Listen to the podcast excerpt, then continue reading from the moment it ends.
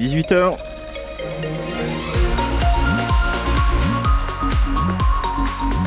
Un temps plutôt doux il faut bien le dire, pour ce vendredi après-midi, avec un ciel qui est en train de se couvrir, mais ça va se gâter dès cette nuit, nous dit Météo France. La météo complète, ce sera euh, juste après les infos. Je voulais aussi vous dire qu'il y a un accident qui vient de se produire. Si vous rentrez euh, sur euh, la Nationale 124 en direction de Toulouse depuis Colomiers, trois véhicules sont accidentés sur, au kilomètre 3 200 sur voie de droite et sur la bande d'arrêt d'urgence.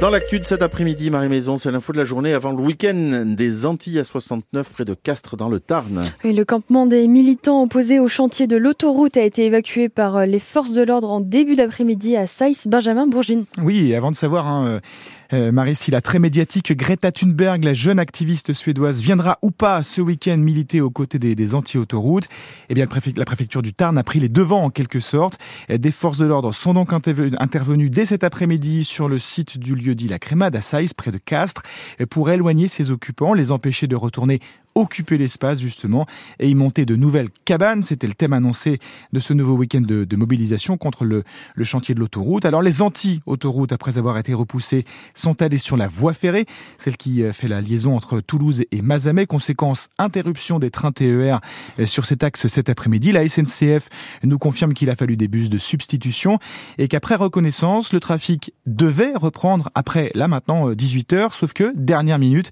eh bien, de nouveaux militants, on vient de l'apprendre, sont retournés sur la voie ferrée il y a quelques instants. La SNCF nous indique donc pour l'instant que le trafic TER entre Toulouse et Mazamet, eh bien, il n'y a pas de retour à la normale prévu sur cet axe jusqu'à nouvel ordre. Et euh, est-ce qu'on peut y voir un changement dans la stratégie de la préfecture du Tarn? Oui, rappelez-vous le précédent week-end de mobilisation en octobre dernier, ça s'était passé euh, le samedi avec des cortèges dispersés, des dégradations sur certaines entreprises. Sans doute que la préfecture ne veut pas euh, revoir ce, ce, genre de débordement. Un arrêt, un arrêté d'interdiction interdiction euh, de rassemblement et de manif euh, sur la commune de, Saïs a donc été publié à la mi-journée. Et dans la foulée, donc, cette opération de déploiement de, de forces de l'ordre.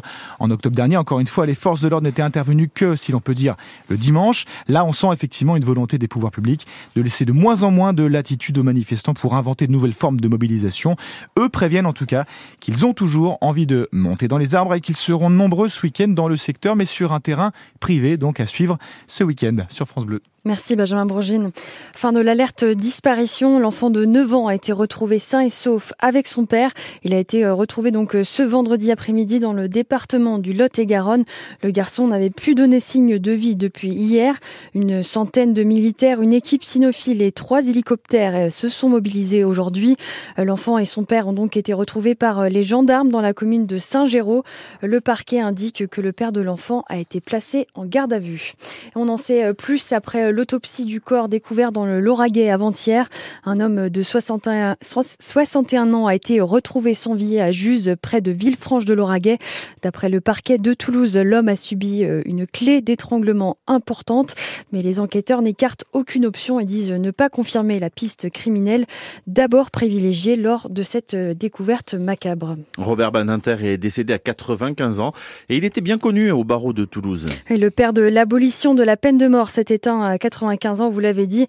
Robert Badinter avait défendu son dernier client contre la peine de mort à Toulouse en 1981, quelques mois avant l'adoption de l'abolition au Parlement. Il s'agit de l'affaire Norbert Garceau, un meurtrier jugé aux assises de Toulouse. Et cet avocat avait plaidé aux côtés de Robert Badinter. Georges Catala se souvient.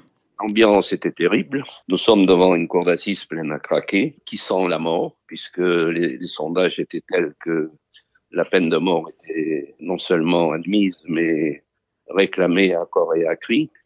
Je me souviens surtout de, après que la Cour et le jury euh, aient délibéré et prononcé l'absence de peine de mort, au bout du compte, on s'est retrouvé seul dans cette immense cour d'assises et le problème consistait à savoir comment on allait sortir parce que dehors, il y avait non pas une haie d'honneur, mais une haie de haine et des gens qui vilipendaient contre la défense et donc euh, cet homme remarquable, euh, je veux parler de Vadinter, euh, après une plaidoirie remarquable, a dû sortir par les chemins détournés, par l'escalier de service.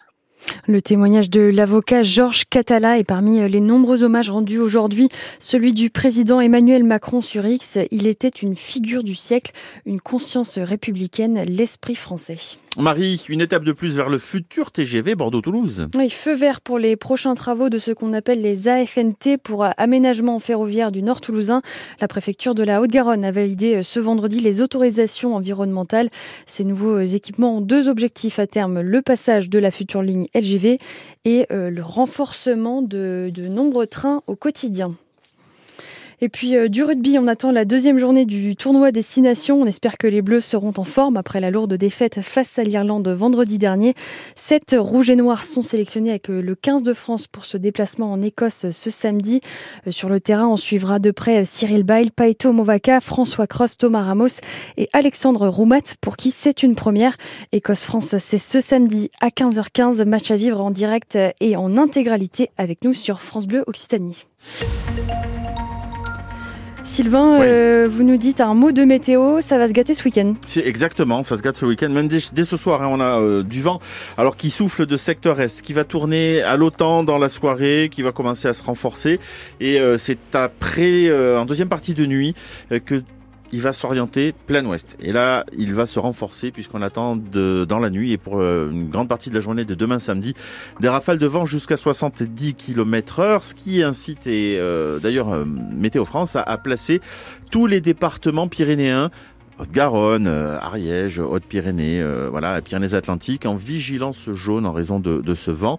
Euh, dans cette nuit, les nuages vont envahir le ciel et d'ailleurs, en deuxième partie de nuit, vers 4 heures du mat, on devrait même avoir un régime de pluie éparse qui s'installe pour la, journée de samedi. Il fera encore très doux demain matin au lever du jour, puisqu'à 7 heures, Arium, on devrait avoir 9 degrés côté température. Pour Muret, Revel, en passant par Autrive, Villefranche-de-Lauragais ou encore sur l'Avor et le Frontonnet, 10 degrés sur les, thermomètres et 11 pour le plus doux. Donc, euh, sur Toulouse, le samedi donc reste perturbé avec des températures maximales à 10 degrés et le dimanche ça va s'éclaircir.